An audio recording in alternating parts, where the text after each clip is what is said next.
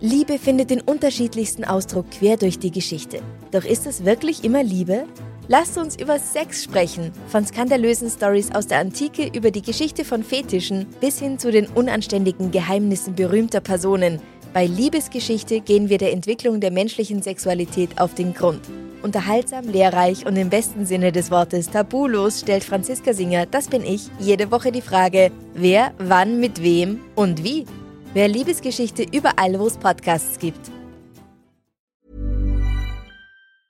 When you're ready to pop the question, the last thing you want to do is second guess the ring. At Bluenile.com, you can design a one-of-a-kind ring with the ease and convenience of shopping online. Choose your diamond and setting. When you find the one, you'll get it delivered right to your door. Go to Bluenile.com and use promo code LISTEN to get $50 off your purchase of $500 or more. That's code LISTEN at Bluenile.com for $50 off your purchase. Bluenile.com code LISTEN. Also letztens habe ich mit meiner Freundin über das Älterwerden gesprochen und was halt bei vielen dabei so passiert. Na, alles ist nicht mehr so straff, die Haare waren auch mal voller, dazu kommen Energielosigkeit und Gelenkschmerzen. All das kann ein Hinweis auf einen Kollagenmangel sein.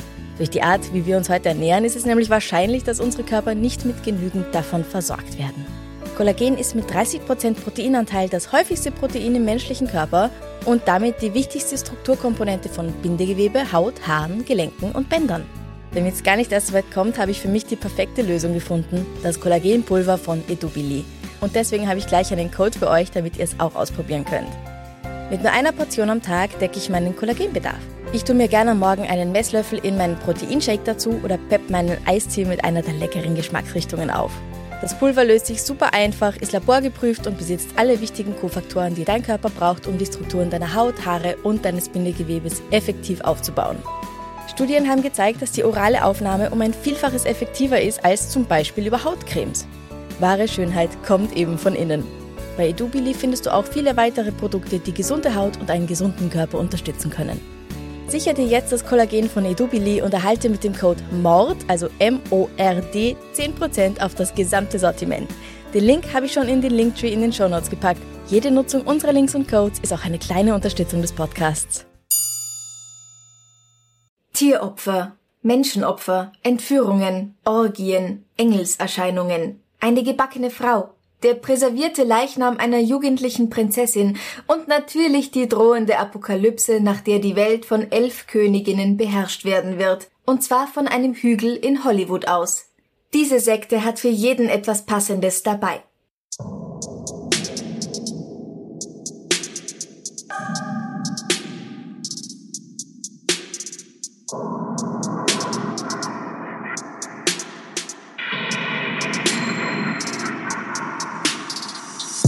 Servus. Christi. Herzlich willkommen bei Darf's ein bisschen Mord sein? Dein Podcast zum Thema wahre Verbrechen. Mein Name ist Franziska Singer. Und ich bin Amrei Baumgartl.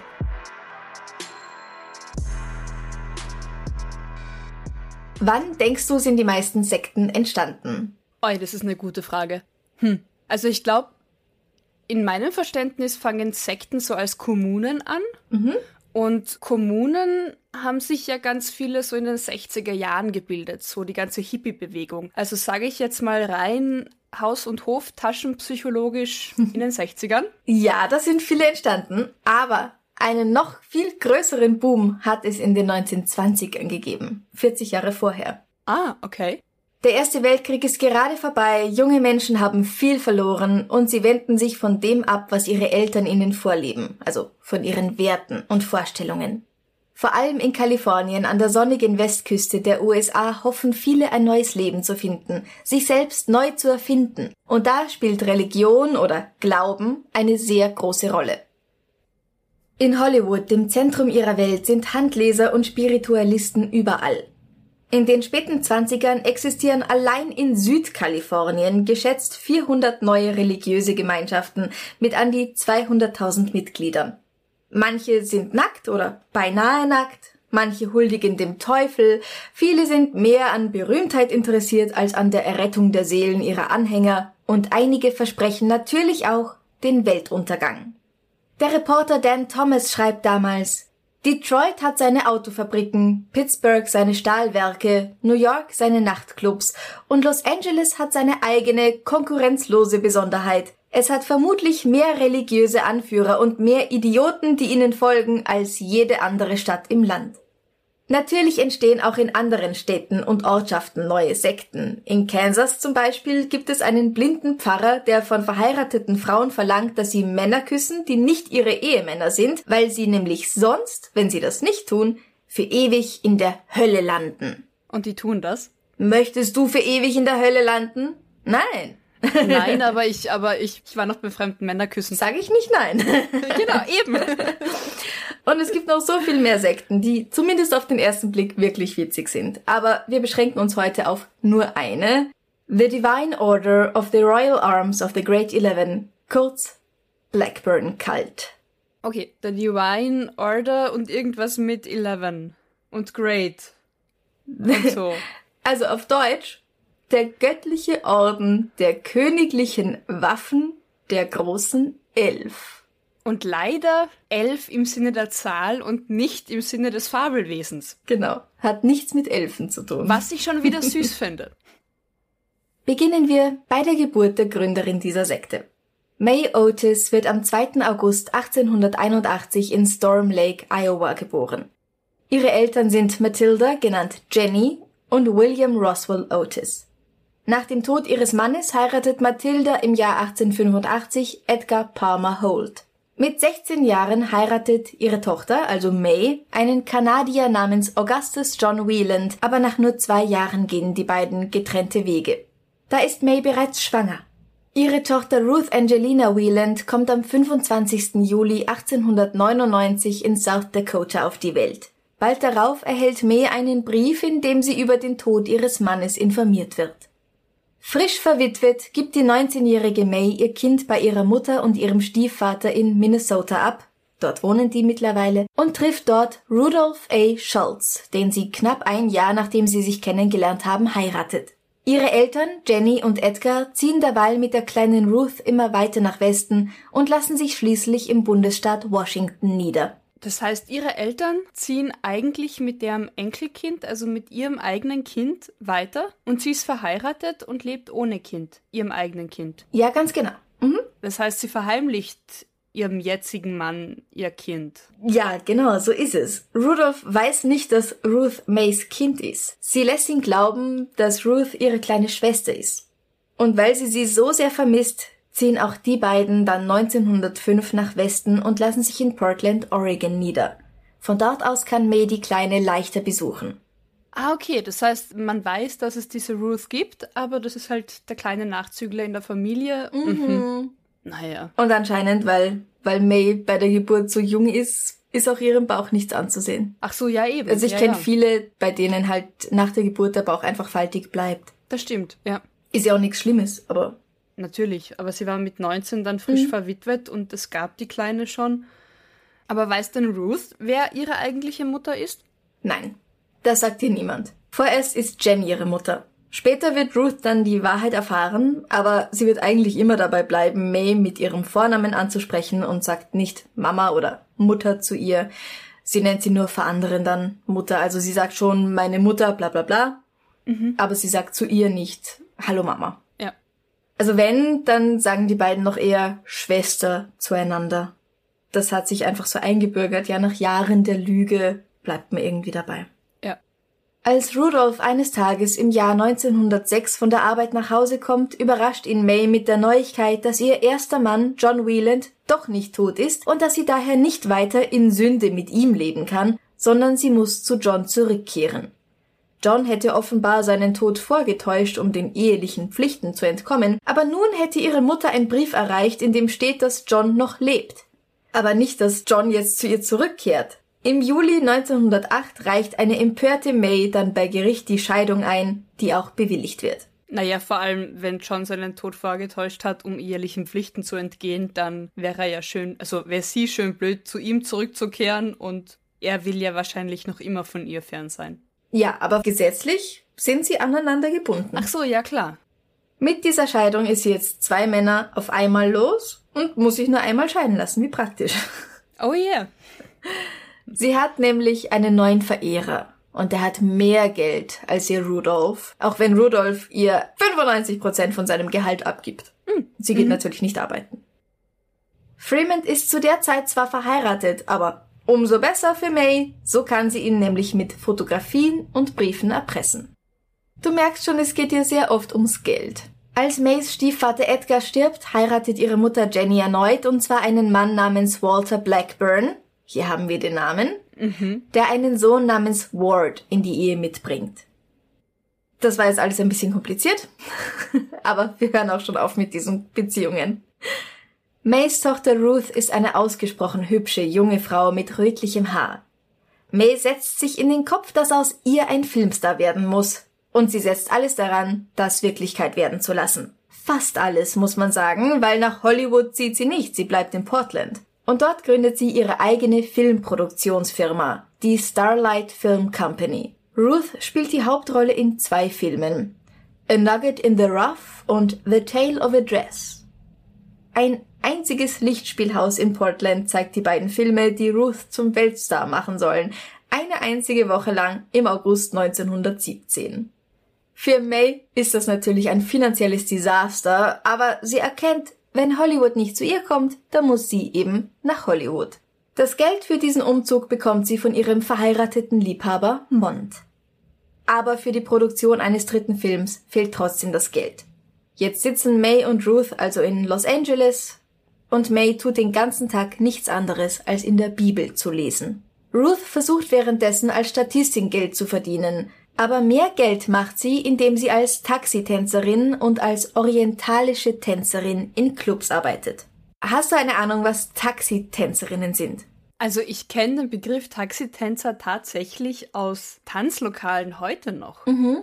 Es gab in, in dem Heimatort, wo ich aufgewachsen bin, einen Club und der war irgendwie zweigeteilt mit Diskothek und eher so Schlager mit Tanzboden. Mhm. Und da gab's wirklich Taxitänzer, die hatten ein T-Shirt an mit Taxitänzer und dann konntest du mit denen tanzen. Wenn halt deine Begleitung nicht tanzen wollte oder du niemanden hattest zum Tanzen, dann hast du mit dem halt wirklich tanzen können. Also was weiß ich, Disco Fox, Foxtrot, Tango. Weil meistens die Frauen tanzen wollen und ihre Männer nicht mitkommen. Richtig. Oder man ist halt in einer Frauengruppe unterwegs. Mhm. Genau. Zu dieser Zeit sind Taxitänzerinnen aber Mädchen, die in sogenannten Closed Dance Halls, also Tanzlokalen, zu denen Frauen sonst der Zutritt verwehrt bleibt, Geld damit verdienen, mit Männern zu tanzen. Das ist eine sehr eigenwillige Geschäftsidee. Naja. naja, ich schließe ich schließ ein Tanzlokal für Frauen, um dann Frauen anzustellen, die dann mit Männern tanzen dürfen dort. Ja, das ist ja nicht die ganze Geschichte. Diese Frauen stehen da nämlich eher spärlich bekleidet herum und ah. verkaufen sich eben für einen Tanz an die anwesenden Männer. Noch mehr Geld als durch das Tanzen lässt sich allerdings danach verdienen, wenn sie mit den Männern noch auf einen Sprung mitgehen. Mhm. Diese sogenannten geschlossenen Tanzlokale sind nämlich ein mehr oder weniger durchsichtiger Mantel für Sexarbeit, und vielen jungen Frauen, die da als Taxitänzerinnen anfangen, ist überhaupt nicht klar, worauf sie sich da einlassen. Wenn Ruth als orientalische Tänzerin arbeitet, tanzt sie fast nackt allein vor Männern, die ihr dabei zusehen. Also ein bisschen wie heute in einem Striptease-Club. Und das ist etwas, das ihr richtig viel Spaß macht. Sie ist die geborene Entertainerin. 1919 heiratet Ruth ihren ersten Ehemann, Edgar Jack Rickenbaugh, und die beiden teilen sich mit der bibellesenden May eine Wohnung. Jack ist sehr eifersüchtig, was bei dem Job seiner Frau keine besonders gute Idee ist, und er ist sehr gewalttätig, und so trennen sie sich knappe zwei Jahre später wieder. 1922 erzählt Ruth ihrem Liebhaber und Brieffreund Arthur Osborne, dass sie mit ihrer Mutter zusammen an einem Buch arbeitet, das die Ursprünge des Universums, den Sinn und Zweck der Menschheit und Gottes Natur erklären soll. Und wie man Schätze findet.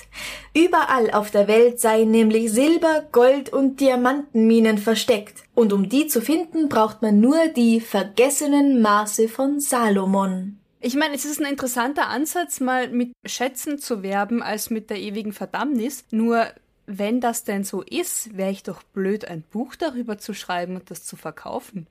Das stimmt natürlich, aber die ewige Verdammnis, also das Ende der Welt kommt schon noch. Ach so, okay, gut, na dann.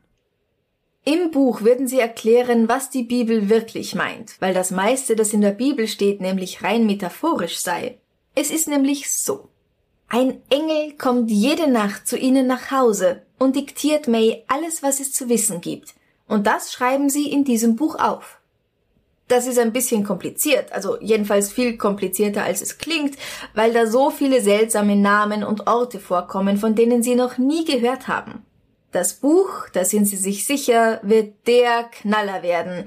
Jeder, der eine Bibel besitzt, wird auch ein Exemplar Ihres Buches benötigen, um die Bibel richtig zu verstehen, weil es das Alte und das Neue Testament vollends erklären wird. Also wie so ein Lösungsheft für Mathematikbücher früher. Ganz genau, ja. Okay. Wenn Ruth jetzt halt nur nicht mehr tanzen müsste, um Geld zu verdienen, damit sie sich endlich von dem brutalen Jack scheiden lassen kann.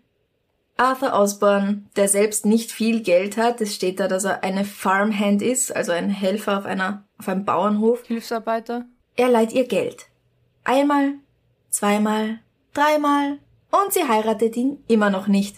May und Ruth ziehen dann zurück nach Portland, dann wieder nach LA und siehe da, plötzlich erscheint ihnen beiden ein Engel.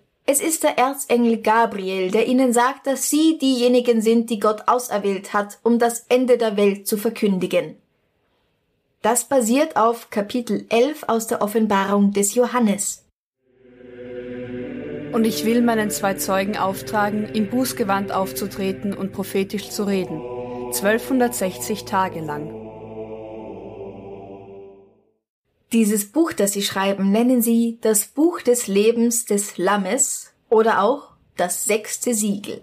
May und Ruth treten zwar nicht im Bußgewand auf, sondern eher schick gekleidet, aber sie verbreiten ihre Kunde in der Stadt, sowohl in LA als auch in Portland, wo sie immer wieder hinfahren, und sie finden tatsächlich Menschen, die ihnen zuhören.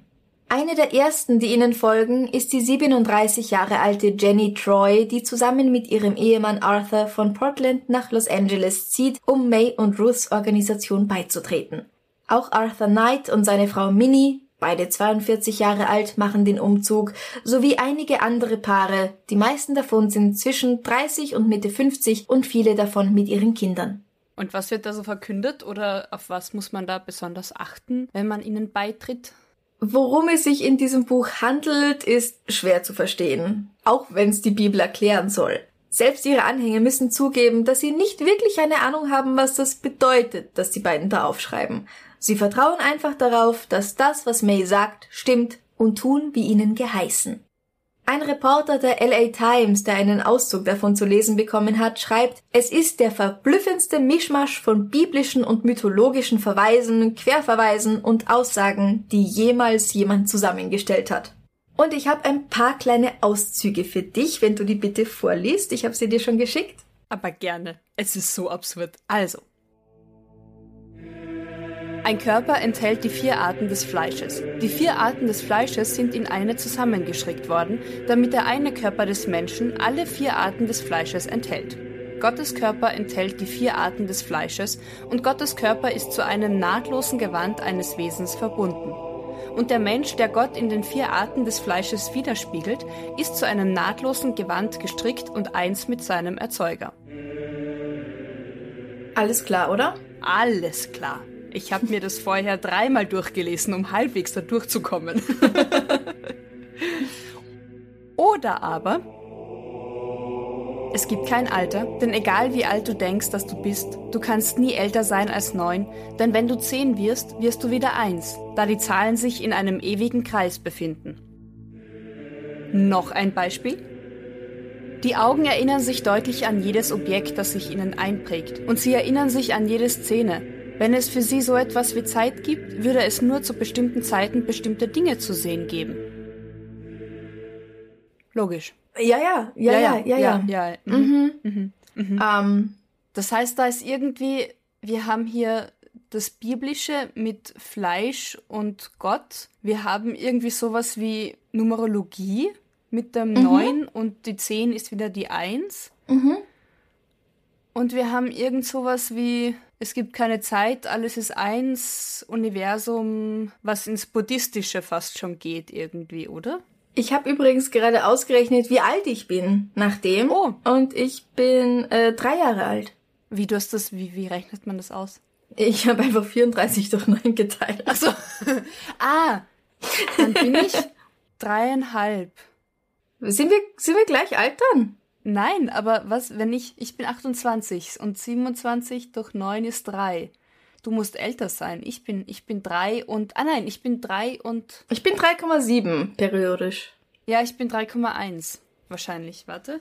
28 bist du. 3,1 periodisch. Ja, genau. Ja, und ich bin 3,7 periodisch. Ja. So erfahren wir etwas über unser wahres Alter. Ich finde es ja ganz ehrlich immer faszinierend, wie kreativ Menschen gewisse Weltanschauungen miteinander verknüpfen und dafür auch noch wirklich logische Beweisführungen finden. Logisch. Naja, unter ganz vielen Anführungszeichen, aber ich finde es teilweise fast bewundernswert. N nicht, wenn es um Verschwörungstheorien heutzutage geht, dann nervt mich das. Aber ich finde, man, man kann ihnen so eine gewisse Kreativität durchaus zusprechen. Ja, ja, die Verbindungen, die man herstellt, das ist schon sehr lustig, ja. Also, hm. Hm, ja. Manchmal lustig, oft erschreckend und furchteinflößend. Und gefährlich, wenn es dann sehr viele radikale Anhänger findet. Ganz genau. Aber gehen wir zurück. Das war ein langer Exkurs. May verbindet in ihren Lehren Pantheismus, Numerologie, verschiedene heidnische Elemente, Sympathiezauber und noch so einiges mehr miteinander. Also Pantheismus heißt, es gibt keinen Gott als Person, die über allem wacht, sondern das Göttliche ist in allem enthalten. Pan alles. Numerologie heißt, dass Zahlen eine besondere Bedeutung haben, beziehungsweise ihnen eine besondere Bedeutung gegeben wird. Zum Beispiel die sieben, ja? In der Bibel wird die Welt in sieben Tagen erschaffen. Dann gibt es das Buch mit sieben Siegeln, sieben Engelblasen, sieben Posaunen.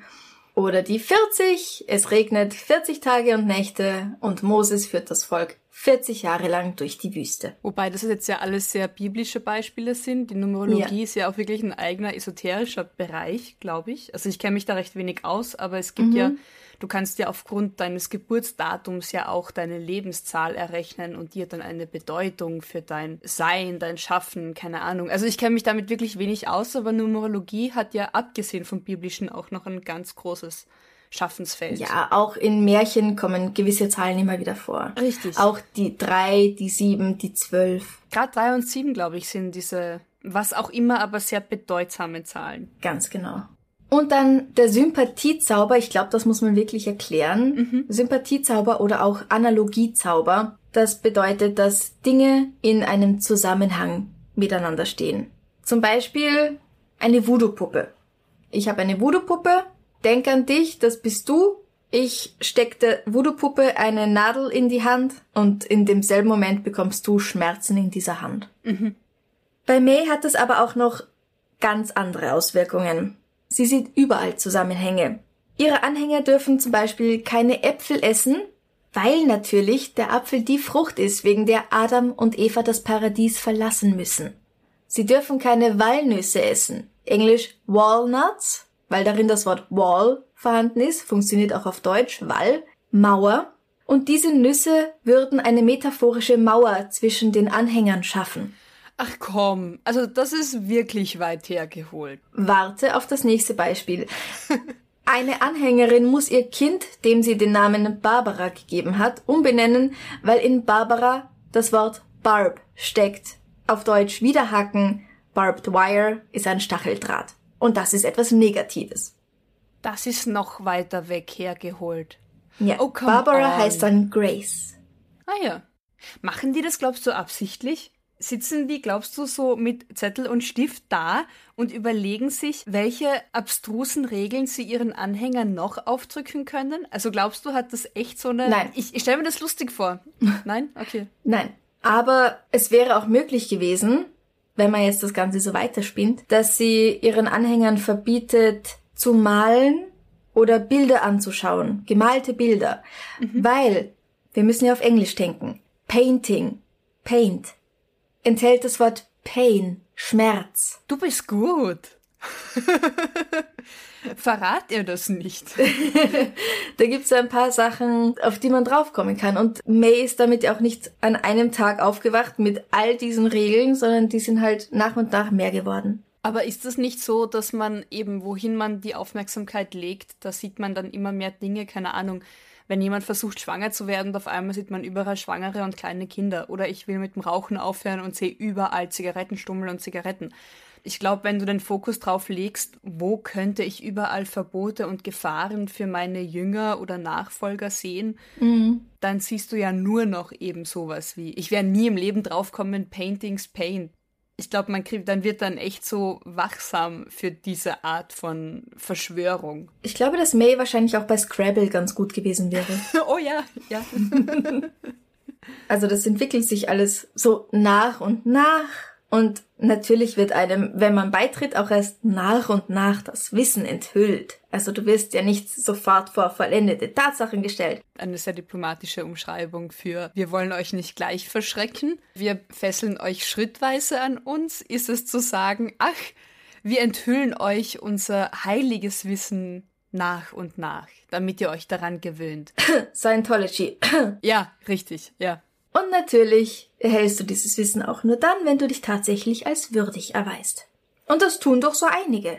Übrigens, May hat in der Zwischenzeit ihren halb so alten Stiefbruder aus der dritten Ehe ihrer Mutter geheiratet, Ward Sitten Blackburn, und sie nennt sich nun May Otis Blackburn.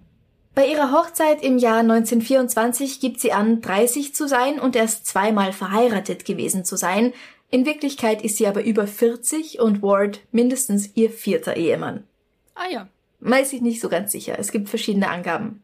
Und letztendlich ist Zeit ja eh auch nur ein Konstrukt. Und man ist nie älter als neun. Deswegen genau. ist das ja alles sehr relativ. Wie wir bei der Folge über Rock Theriot und die Anthill Kids schon gelernt haben, gibt es bei so Sekten oft, nicht immer, aber oft neue Namen.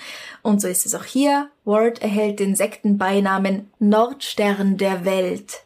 Mhm. Und er ist mit einem langen, hängenden Schnurrbart und 10 Zentimeter langen Fingernägeln besonders schick unterwegs.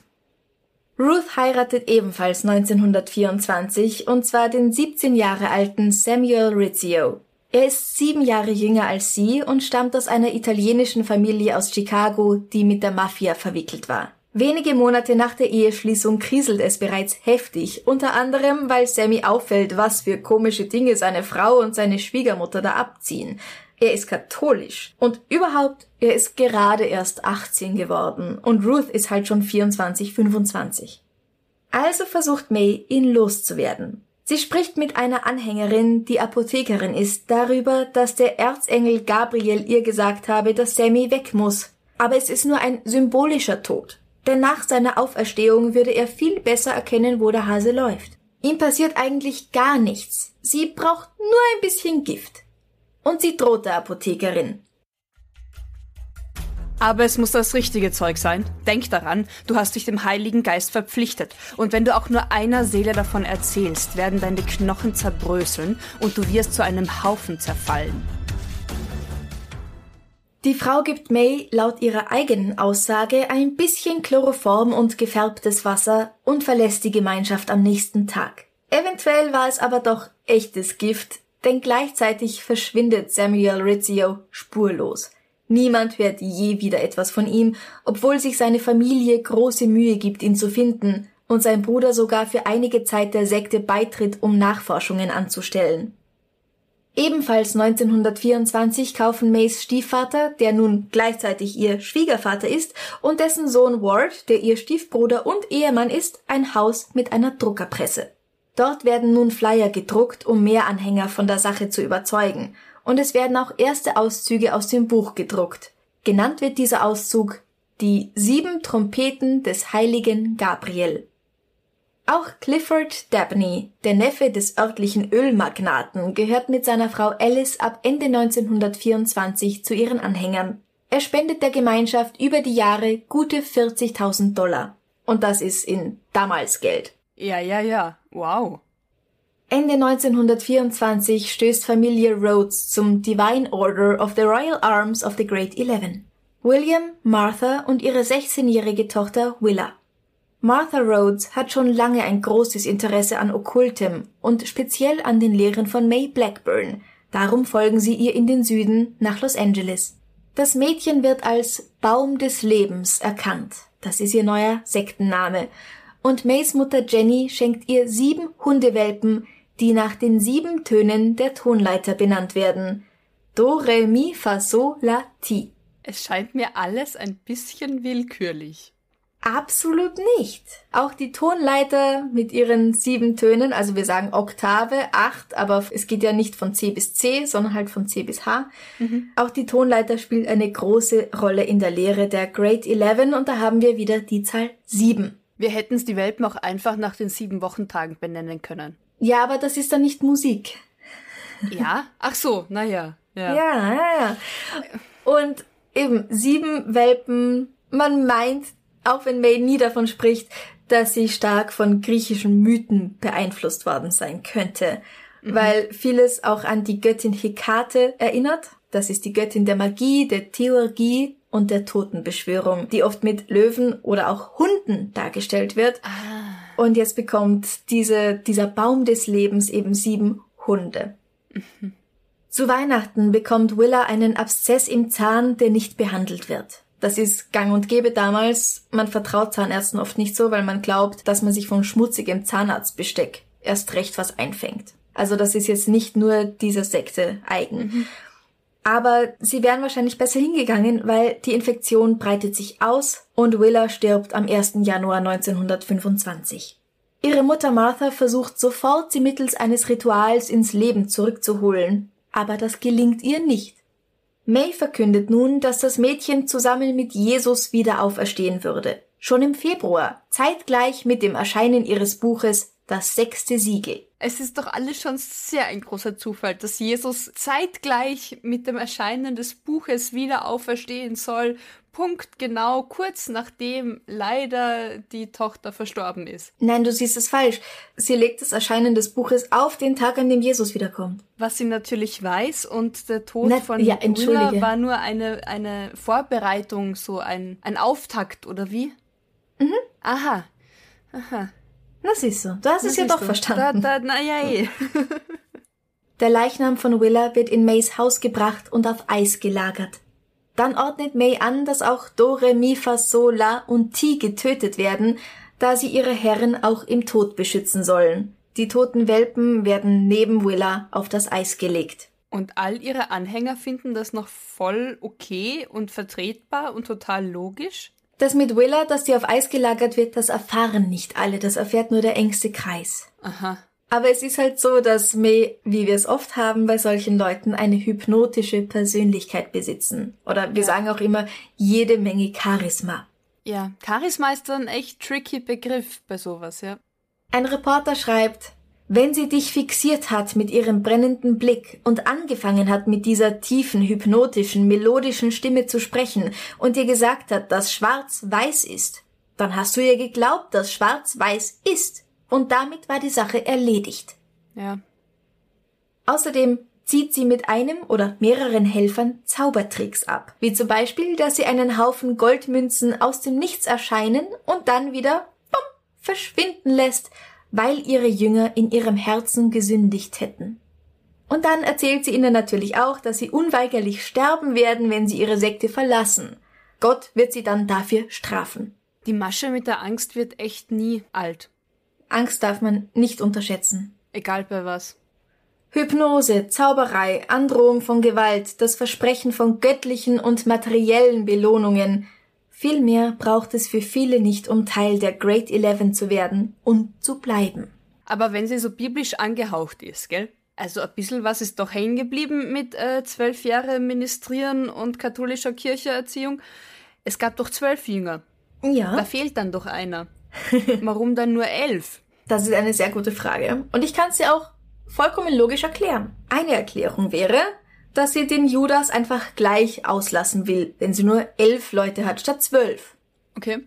Und eine andere Erklärung ist, dass zwölf plus eins, also zwölf Jünger plus Jesus, die Zahl 13 ergibt. Und 13 ist eine Unglückszahl.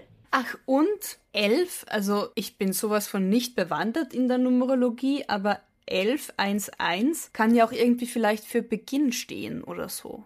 Uh. Oder? Keine Ahnung. Weißt du das? Ich denk, nein, aber ich denke gerade, wenn ich auf diese Erklärungsmasche jetzt einsteige, dann könnte man für die Zahl 1 sicher auch irgendeine numerologische Begründung finden. Selbst wenn es in der Numerologie nicht so ist, kann es ja sein, dass es in ihrer Logik vielleicht die auserwählten elf. Genau, das Ding ist, du kannst jederzeit allem jede Bedeutung Alles. geben. ja. wenn du nur willst. Bemerkenswert an dieser Gemeinschaft, an dieser Sekte ist übrigens auch, dass sie nicht nur von einer Frau geleitet wird, sondern dass auch ausschließlich Frauen Hohepriester werden können. Es gibt natürlich elf davon, ja, die Great Eleven, inklusive May und Ruth. Der Messias kann aber nach wie vor nur ein Mann sein. Es wird immer vom White Messiah gesprochen. Ich weiß nicht, warum es der weiße Messias sein muss. Vielleicht weil weiß für Reinheit steht und nicht für Hautfarbe. Licht. Ach so. Ich weiß es nicht. Ich, ich, Ich denke auch keine Ahnung. rein lichtes Gewand, keine Ahnung, sowas. Ja. Und übrigens, die Idee, Tote wieder auferstehen zu lassen, die stammt gar nicht von May. Das ist eine fixe Idee von Martha Rhodes, die May zulässt, vermutlich, weil sie keine Anhänger verlieren möchte und es passt ihr halt ganz gut in den Kram. Die scheint sehr aktiv und begierig, sich da irgendwie nach oben gearbeitet zu haben. Ja, absolut, absolut. Wenn sie sogar irgendwie Regeln mit aufstellen darf. Die Gemeinschaft zieht mehrmals innerhalb von Los Angeles um und jedes Mal müssen auch Willa und die Hunde mitgenommen werden. Willas Vater zimmert ihnen zwei Särge aus Zedernholz, einen für Willa und einen für die Hunde. Die Särge werden innen mit Kupfer ausgelegt und können luftdicht verschlossen werden. Für die Kühlung werden jede Woche 600 Pfund, also gute 270 Kilogramm Eis geliefert. Tiefkühltruhen gibt es damals noch nicht. Abgesehen davon, ist es denn nicht schon damals irgendwie illegal, mit einem Leichnam durchs Land zu reisen? Ja, Okay. Nach einem weiteren Umzug wird für Willa und die Hunde ein Grabraum unter dem neuen Haus gebaut und Willas Leichnam wird einbalsamiert, allerdings natürlich nicht fachgerecht. Am 10. Februar 1926 werden sie und die Welpen in ihren jeweiligen Särgen beigesetzt. Da haben sie dann aufgegeben, auf Jesus zu warten. Jetzt ist sie einbalsamiert, also Ja. konserviert. Ah, dann kann man sie wieder ausgraben. Ja, ganz genau. Ah, mhm. Aber bald reicht der Platz für die mittlerweile über 100 Anhänger wieder nicht aus. May überredet Clifford Dabney, der Gemeinschaft ein Grundstück im Simi Valley zu kaufen, 50, 60 Kilometer nordwestlich von Los Angeles. Viele Anhänger ziehen dorthin um, wo sie nun in dreckigen kleinen Hütten leben. May behält aber ein schmuckes Haus am Hollywood Boulevard als Hauptquartier. natürlich. Na, sie wohnt aber auch im Valley. So ist es nicht. Die Hütten dort sind wie ein Y angeordnet mit dem goldenen Tempel in der Mitte. Der beinhaltet einen Thronraum mit viel Gold und Verzierungen und einem 200 Kilogramm schweren Thron, der mit geschnitzten Löwenköpfen verziert ist. Neben dem Tempel steht May und Ruths Hütte, der Wachtturm. May, die Königin, die Verse Gottes, wie sie in der Sekte auch genannt wird, lässt hier nun auch Maulesel und andere Tiere schlachten, um sie rituell zu opfern. Von Leuten, die natürlich keine Ahnung haben, wie so etwas zu geschehen hat. 1928 gründet May eine zweite Kirche, die sie The Church of the Divine Science of Joshua, The Branch, The Headstone of the Corner nennt. Das ist nicht dasselbe wie der Divine Order of the Royal Arms of the Great Eleven, aber die meisten von Mays Anhängern werden bei beiden Mitglied. Und wir verlängern die Titel sicherheitshalber noch um ein, zwei, drei Silben. Sie versucht nun, sich als Wissenschaftlerin darzustellen. Bei Divine Science, auf Deutsch göttliche Wissenschaft, geht es kurz gesagt darum, dass man selbst schuld ist, wenn man krank ist, weil man sich ja auch gesund beten kann. Okay? Es passieren noch viele Dinge, die aufzuzählen mit allen Details hier völlig den Rahmen sprengen würde. Nur ganz kurz. Einmal kettet May ihre Mutter für mehrere Wochen an ihrem Bett fest und die findet das geil. Dann schießt May ihrem Fahrer, dem sie den Namen Friedenskönig gibt, in den Fuß. Eine Frau, die kein Teil der Kommune ist, aber in der Nähe lebt, verschwindet eines Nachts spurlos aus ihrem eigenen Haus. Eine suizidale Pianistin, die der Gruppe beitritt, verschwindet.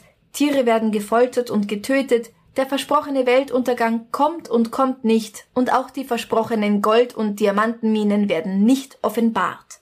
Und natürlich gibt es jede Menge Betrug um Geld. May erhält in ihrer Zeit als Sektenführerin mehrere Millionen in heutigem Geld an Spenden. Aber einen Vorfall möchte ich noch besonders herausheben. Frances Turner, die Schwester eines der Mitglieder der Great Eleven, ist schwer behindert und kann nicht sprechen. 1928 erhält sie eine Spezialbehandlung von May und ihren Hohepriesterinnen, obwohl Heilung eigentlich nicht eines ihrer Prinzipien ist. Die Frau wird entweder in einer Hütte oder auf einem Hügel, das weiß man nicht so genau, auf einen Altar aus Ziegeln gelegt und über ihr wird Kaninchendraht gespannt. Auf diesen Draht kommen glühende Steine. Die arme Frances, die nicht einmal schreien kann, wird hier bei lebendigem Leib gegrillt. Wahnsinn. Aber da hat niemand was gesagt von den anderen? Also da interveniert niemand? Angeblich hat das niemand gewusst. Die Ausrede ist so eine, die man schon oft gehört hat. Ich war während der Behandlung gar nicht da. Und als ich zurückkam, hat unsere große Führerin gesagt, dass Francis geheilt ist und aus eigenem Willen den Ort verlassen hat. Es steht mir nicht zu, die große Führerin in Frage zu stellen. Oh wow, die arme Francis. Es gibt auch Geschichten über Orgien und nackte Tänze in Zusammenhang mit Tieropfern, aber weil May über die Jahre eine absolute Phobie entwickelt, was Hautkontakt betrifft, und einige der Anhänger auch als besonders prüde bekannt sind, sind diese Orgien und diese nackten Tänze wahrscheinlich nur Dichtung. Das ist wieder sehr naheliegend, wenn es ein Kult oder eine Sekte ist mit Führerinnen und, und weiblichen Hohenpriesterinnen. Genau, und weil Ruth ja auch eine orientalische Tänzerin war. Ja, mit roten Haaren, dass man halt mhm. halt da diesen Okkulten und diesem Hexen da halt einfach eben ihnen irgendwas mit Hexen und Mythologie andichtet. Das ist irgendwie fast logisch. Ja, na klar. Weil man halt Klischee in Schubladen denkt. Mhm. Im Juli 1929 ziehen sich Clifford und Alice Dabney aus der Gemeinschaft zurück. Seine Antwort auf die Frage wieso? Sie hat die Toten nicht wieder auferstehen lassen und auch sonst ein paar Sachen erfunden. Meine Frau und ich hatten keine Lust mehr drauf. Jetzt verklagt er May um das Geld, das er der Sekte gespendet hatte. Das sind viele zigtausend Dollar. Und er verklagt sie auch um das Stück Land, auf dem sie wohnen. Ja, haha, das heißt, er ist nicht zu Staub zerfallen und er ist das Paradebeispiel, dass man aus der Sekte austreten kann und noch als denkender, lebender, atmender Mensch sie verklagen kann. Ganz genau. Das ist kein gutes Beispiel für alle anderen Sektenmitglieder. Jetzt kommen auch die Geschichten über Willa Rhodes, Sammy Rizzio und Francis Turner ans Tageslicht. Daraufhin erheben auch andere Mitglieder, die große Summen gespendet hatten, Anklage wegen Diebstahl und Betrug. Der eigentliche Held ist also Clifford Dabney. Ihm gehört das Geld nicht, das er da gespendet hat. Ja, das ah, gehört seinem Onkel, okay. dem Ölmagnaten. Ich nehme an, dass der hinter der ganzen Sache steckt. Egal wie, das ist natürlich ein Feiertag für alle Reporter. Eine verrückte Sekte mit bizarren Ritualen und Menschenopfern, die von zwei Königinnen geleitet wird, von denen eine auch noch echt scharf aussieht und die auch noch behaupten, mit Engeln zu sprechen. What? Ja. Besser geht's gar nicht. Perfekt. Ja. Im Gefängnis erscheint der Erzengel Gabriel dann noch einmal vor May und versichert ihr, dass sie freigesprochen würde. Aber dennoch wird sie in acht von 15 Fällen des schweren Diebstahls schuldig gesprochen. Nicht für Mord. Die Presse interessiert das da aber schon kaum mehr, weil der große Börsencrash von 1929 die Schlagzeilen einnimmt. Und tatsächlich ein Jahr später wird dann ihre Strafe überhaupt aufgehoben. Aha. Also so ganz Unrecht hatte der Engel dann doch nicht. Also mhm. ich meine, er hatte in dem Fall Unrecht, weil sie wurde ja nicht frei gesprochen, sie wurde ja verurteilt, aber sie kam frei. Auslegungssache. Der Engel hatte recht. Sie ist frei. Sie wurde nicht frei gesprochen, aber sie ist frei, ja. Wenn man, wenn man, wenn man das sich offen hält, du dann kann man das so Reiterin. Ja, ich weiß, ich bin nervig. Ohne ihre Kommune im Simi Valley haben viele der Sektenmitglieder kein Zuhause mehr und müssen sich vollkommen neu orientieren. Aber die Sekte besteht weiter. Auch wenn May im Gefängnis ist. Ruth heiratet 1932 noch einmal, Ihr Mann Cloney, genannt Jack Gray, sammelt nun die Lohnchecks der verbleibenden Mitglieder ein. Ah, also Ruth kann da weiter. Ruth kann hier weiter werkeln und Ganz genau. walten. Ihre Oma Jenny verstirbt 1931. Um 1950 ist May fast 70 Jahre alt. Sie hat genug von dem bodenlosen Sündenpfuhl Los Angeles und verkündet, dass ihr der Engel gesagt habe, sie sollen alle aufs Land ziehen nach Lake Tahoe. Aber dort kommt sie nicht mehr an. Sie stirbt am 17. Juni 1951 in Los Angeles. Wie geht's mit Ruth weiter? Sie lässt sich in den späten 40ern oder frühen 50ern scheiden und heiratet den nächsten Mann, Lucky Williams. Und ja, Lucky ist in diesem Fall sein echter Vorname. Mit ein paar der verbleibenden Mitglieder der Great Eleven zieht sie, wie der Engel gesagt hat, nach Lake Tahoe. Sie ist keine geborene Anführerin wie ihre Mutter, aber sie versucht, deren Werk am Leben zu erhalten. Am 19. Dezember 1978 stirbt sie in Sacramento. Mir ist nicht bekannt, dass diese Sekte heute noch existiert, aber es gibt jede Menge andere spirituelle und esoterische Ausrichtungen, die ähnliche Themen behandeln und genauso furchtbar sind, so dass man den Blackburn Cult auch eigentlich gar nicht vermissen muss. Und wer das alles total spannend findet, es gibt genug andere Gruppierungen. Denen man beitreten kann. Bitte tut es nicht. Tut das nicht. Jetzt habe ich hier noch eine total gute Logik gerade entdeckt. Pass auf. Die ersten Engelserscheinungen fanden wo statt? In Los Angeles. Oh. Vielleicht gibt's deswegen dort so viele Sekten und Kommunen, weil die Stadt der Engel, Tatsächlich voller Engel ist. ja, ein Gebiet ist, wo man viel leichter Zugang zu den Engeln hat. Aber Portland. Ja, Port, Der der, Hafen. Hafen. richtig. Das Ankommen, Heimkommen. Ja. Uh, es hat alles so eine große Bedeutung. Nein, hat's nicht. Das hat keine Bedeutung. Aber ja, Aber man kann sie sich holen, Sinn, wenn man oder? will. wenn du dich auf ein Thema einlässt, was man ja auch positiv auslegen kann. Also es gibt ja auch diese Übungen von, was weiß ich, wofür, wofür bist du dankbar heute? Und dann fallen dir irgendwann noch viel, viel kleinere Dinge auf im Alltag, wo du denkst, hey, dafür könnte ich dankbar sein. Hey, das ist gerade eigentlich cool. Also man kann sie auch so umlegen. Ja.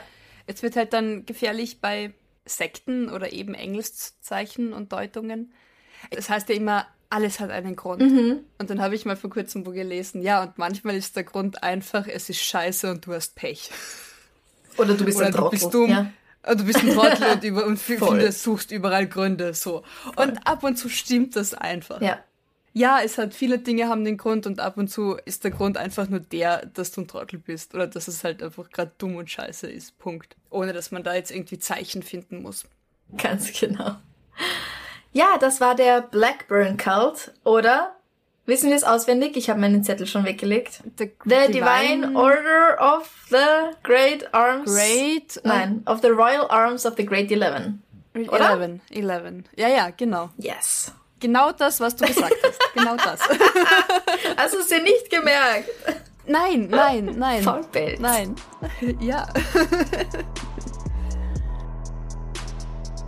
Wenn dir dieser Podcast gefällt, würden wir uns sehr über deine Unterstützung freuen. Du kannst unser Komplize auf Steady werden. Dort bekommst du für einen Beitrag ab 2,50 Euro jeden Monat exklusives Material, das alle anderen nicht bekommen. Oder du schickst uns ein Enzian-Schnapsal über co-fi.com.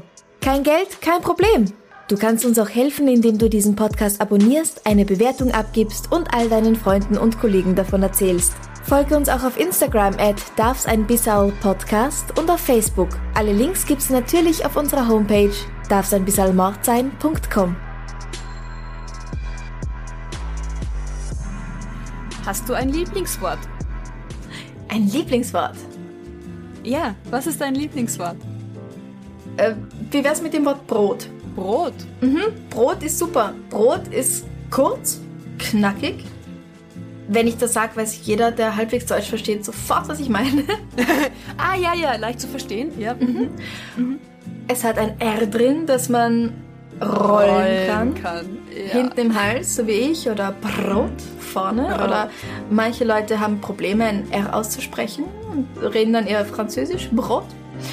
Und ähm, also du kannst es auf sehr viele verschiedene Arten und Weisen aussprechen.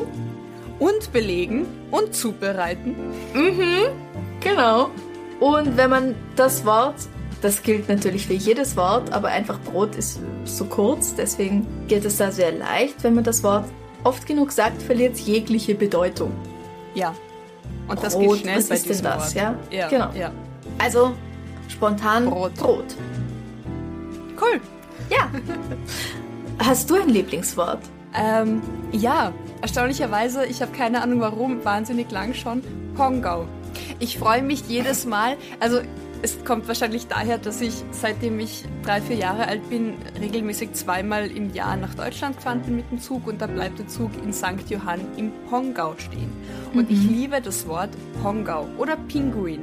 Diese, diese, diese Plop-Worte irgendwie. Vor allem aber eben Pongau. Und Also mit P Freundin- und NG. P und G, genau, dieser Zusammenhang. Pinguin, Pongau, vor allem Pongau. Ich habe keine Ahnung, ich war noch nie im Pongau. Ich bin immer nur mit dem Zug durchgefahren. Es ist großartig. Magst du auch Ping-Pong? Nicht so gern, weil es Aha. ist zu lang. Pinguin Pongau hat nur zwei Silben. Und das Plop, das ist wie so ein, wie so ein Gummiflummi, der springt. Pinguin hat drei Silben. Nein, in meiner Aussprache hat er zwei Silben, weil dann macht es keinen Sinn mehr. Ja, aber Pinguin. Ping-Pong hat auch zwei Silben. Es ist anders. Es hat zu viel Ps. Das sind zu viel Ps. Das Zu viele es. Ps. Okay. Ja. Pongau und Pinguin hat jeweils nur ein P und ein G. Und ich finde, das, das hat so einen Schwung, wenn man es sagt und wenn man es hört. Ich, ich muss, ich strahle jedes Mal ungelogen. Ich habe eine ehemalige Schulfreundin, die regelmäßig noch immer, wenn sie im Zug sitzt, mir einen Screenshot und ein Handyfoto von St. Johann im Pongau schickt, wenn sie am Bahnhof steht. Und ich freue mich jedes Mal wie Bolle. Es ist, keine Ahnung. Schau mich nicht so schief an. Ja, ich bin komisch. Nein, ist eh süß. Oder? Also jeder braucht Ja, so ich, ich, ich überlege nur, was für Wörter mit P und NG es noch gibt. Peng. Wenige, siehst du? Vor allem, wo das G in der Mitte ist, wo es dann nicht mit G aufhört. Das ist Pongau. Okay. Pinguin. Das ist so. Okay, also Peng reicht nicht aus. Peng reicht Oh. nicht. Pangasius? Ja, oder ist es zu lang? Es ist fast zu lang. Ich mag das Ius am Ende nicht. Ja, es nimmt den Schwung weg von PG am Anfang. Ja, ja, ja, ja, ja, verstehe. Ich glaube, wir philosophieren noch ein bisschen über die Worte und fragen einfach unsere Zuhörer, ja. ob, ob sie Lieblingsworte haben. Warum auch immer, weil der Inhalt cool ist, weil die Bedeutung cool ist, weil der Klang super ist. Lasst es uns wissen. Natürlich, besonders tolle Worte sind auch Superkalifragilistikexpialigetisch Oh ja, und Satanarcheolygenialkoholisch. was ist das? Der Satanarcheolygenialkoholische Wunschpunsch. Ein Kinderbuch. Ich kann Desoxyribonukleinsäure sagen. Du auch? Ja, aber nicht jetzt. jetzt machen wir Schluss für heute. Habt einen schönen Tag, lasst es euch gut gehen. Bussi, Baba. Baba.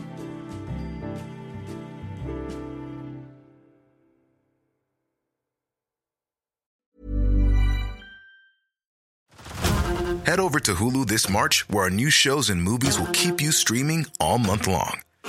Catch the award winning movie Poor Things, starring Emma Stone, Mark Ruffalo, and Willem Dafoe. Check out the new documentary, Freaknik The Wildest Party Never Told, about the iconic Atlanta Street Party. And don't miss FX's Shogun, a reimagining of the epic tale, starring Anna Sawai. So, what are you waiting for? Go stream something new on Hulu.